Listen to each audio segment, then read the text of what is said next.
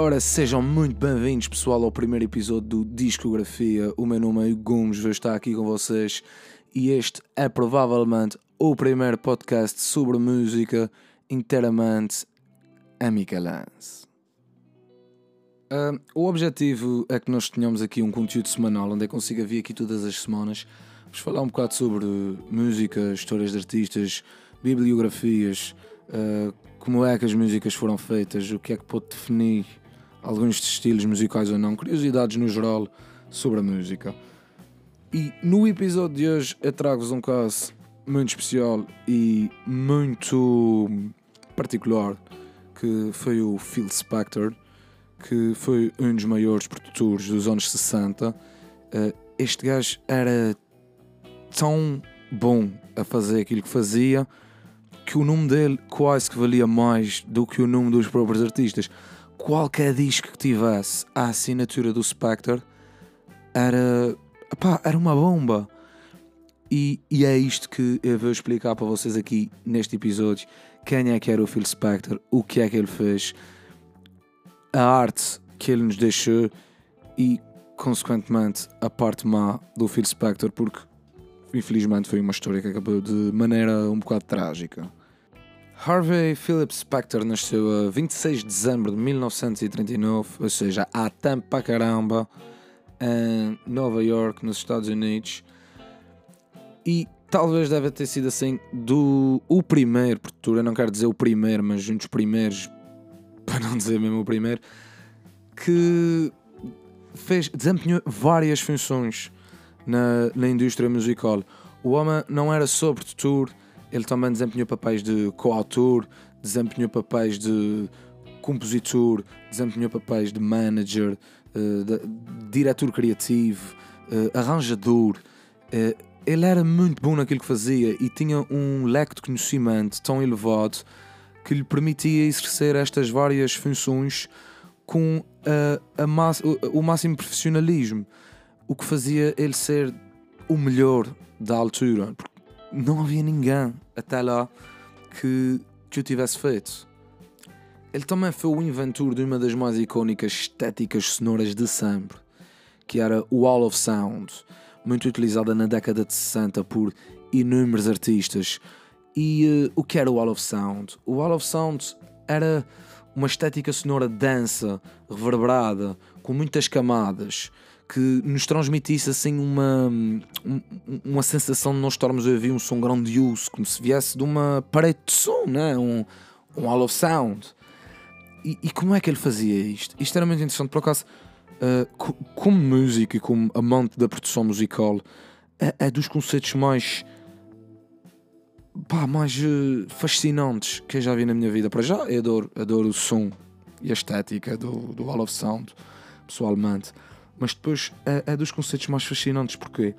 Porque ele metia vários instrumentos. Imagina, eu agora ia gravar para o estúdio e contratava cinco guitarristas, quatro baixistas, três pianistas, dois bateristas, pá, não sei, um exemplo, e metia-lhes todos a fazer a mesma coisa. Os gajos estavam ali todos a, todos a tocar aquilo em unissono, como se fosse uma orquestra. E, e depois nós mandávamos este som da sala para uma câmara de eco e, e, depois captávamos o som que estava a sair dessa câmara de eco. Ou seja, isto era uma coisa. Isto era uma coisa brutal para a altura. Até. Pá, deviam pesquisar mesmo no YouTube Wall of Sound. Uh, músicas feitas com Wall of Sound, qualquer cena porque vai aparecer. E aposto que muitas dessas músicas, quem está a ouvir isto conhece, de certeza absoluta. Ah, como é lógico, o facto do homenzinho ser muito bom naquilo que fazia, né? assim, trouxe-lhe oportunidades de trabalhar com enormes artistas de topo, referências que nós temos na música até os exemplos como o Leonard Cohen, os Beatles e os Ramones no final dos anos 70. Mas o grande projeto que eu acho que lançou o Phil Spector assim para uma esfera gigante no mundo da música foram, foram mesmo as Ronettes. E quem eram as Ronettes? As Ronettes eram uma girls band dos anos 60, do início dos anos 60, que a vocalista principal até era a mulher do próprio Phil Spector, a Ronnie Spector, e uh, pá, tiveram um sucesso enorme com uma das músicas que é o Be My Baby. Vejam lá se não conhecem aqui o Be My Baby. Yeah!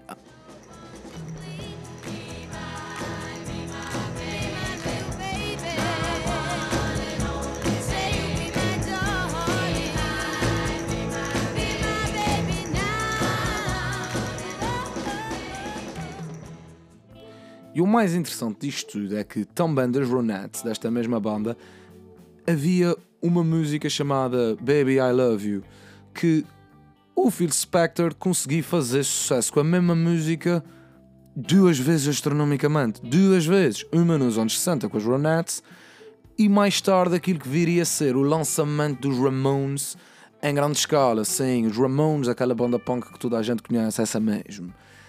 Yeah. E este disco foi muito polémico. Foi polémico porquê? Devido à personalidade da própria banda com a personalidade do Phil Spector. Eram, eram coisas que não, que não encaixavam. Porque, pá, os Ramones eram do punk, né? Aquilo era Botectan, guitarradas e tal, e essa cena toda. E o Spector era um gajo que tinha feito cenas do tipo Beach Boys. E os Ramones, de certa maneira, não achavam uh, piada à estética do, do Spector. E uh, uns anos antes, o, o próprio Phil Spector já os tinha pedido para trabalhar com eles. Mas o que é que acontece? Eles não aceitaram, porque eles não achavam piada àquilo. O que é que aconteceu? Mais tarde, os Ramones viam que estava difícil para eles sair do, do underground e do estilo de música underground lá em Nova York e decidiram voltar a falar com o Phil Spector. Ok, tu agora sim vais-nos produzir o disco. É claro que a relação deles não foi nada boa em estúdio.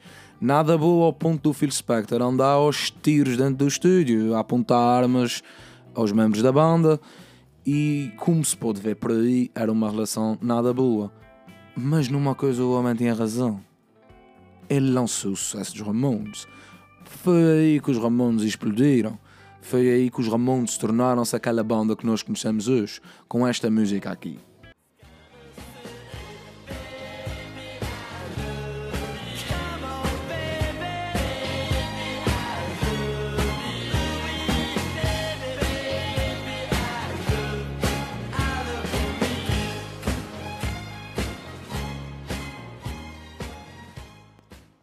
É claro que só até aqui nós conseguimos ter uma ideia do quão o homem era mesmo bom naquilo que fazia, do gênio musical que estava por trás do, do Phil Spector. Uh, só para termos uma noção, em 2004 a revista Rolling Stone meteu-lhe na 63 posição como um dos maiores artistas de todos os tempos. Uh, sendo que sim, que ele também era artista, só não era intérprete porque não interpretava as suas músicas, mas também as fazia. Uh, e em 2008, o The Washington Times considera o Spectre o segundo maior produtor de discos da história da música. Ou seja, só isso dá-nos uma ideia numa indústria tão concorrida a dimensão do, do trabalho do, do Phil Spector. Infelizmente, eu é que não tenho tempo para falar de tudo aqui, se não fosse teria que passar por muita coisa, até Beach Boys e, e cenas que. pá, boa cenas mesmo, porque foi mesmo muita coisa. Muita coisa mesmo. Até o Stand By Me foi produzido por ele. O Imagine, do John Lennon, foi produzido por ele também. Ou seja, nós por esses nomes conseguimos ter uma ideia de, do quão realmente ele era grandioso. Mas, como todo o gênio, costuma-se dizer, não é assim? Eu não acredito muito nisso. Mas há quem diga que todo o gênio tem uma pancada de loucura. No caso do Phil Spector, a pancada de loucura era bastante negativa uh, coisa que o levou a ir a tribunal no ano 2000 por assassinato de uma mulher que ele alega que ela suicidou-se, mas não, não pegou na justiça, mais tarde em 2009, foi condenado por homicídio sim. Phil Spector foi acusado de matar a atriz Lana Clarkson, uma atriz alemã, no dia 3 de fevereiro de 2003, após tê-la conhecido numa discoteca. Tentou levá-la para casa e ter relações sexuais com ela, ela não quis, bimba, tiro na cabeça o seu motorista, de, o motorista de Spectre, é que revelou ao júri os acontecimentos que tinham acontecido naquela noite e em 13 de abril de 2009 Phil Spector foi declarado culpado de homicídios no caso da morte da atriz em sua casa. Phil Spector passou os seis dias até ao fim da sua vida na cadeia, onde teria a sua sentença revista em 2025, mas morreu a 16 de janeiro de 2021 aos 81 anos de idade, após ficar com Covid-19. Entretanto, pessoal, vou deixar aqui no meu perfil do Spotify uma playlist feita por mim com músicas produzidas e compostas pelo Phil Spector para quem tiver interesse de conhecer um pouco mais o trabalho dele e quem quiser conhecer um pouco mais desta história mais pormenorizadamente, existe um filme muito interessante que é feito pelo Al Pacino como, como ator principal que faz de Phil Spector e o filme conta exatamente um, a história da prisão do Phil Spector e do julgamento do Phil Spector. E é isto, pessoal. Chegamos ao final do primeiro episódio do Discografia. Espero que tenham gostado de saber quem foi o Phil Spector. Havia tanto mais a falar sobre ele, mas tanto mais que eu tentei filtrar a informação mais importante sobre quem foi o, o homem e gostava de vos deixar uma questão muito importante para pensar. Uh, ele teve uma atitude de ser humano horrível, mas mesmo horrível, uh, imperdoável. E uh, nestes casos, às vezes eu gosto de pensar: será que devemos separar o artista da pessoa que ele é? Ou o artista é a pessoa que é e pronto, acabou? Como, como, como é tipo a cultura do cancelamento hoje em dia, né? Assim, eu às vezes penso muito nisso e é um, um facto curioso de pensar. Pode ser que eu o traga num próximo podcast.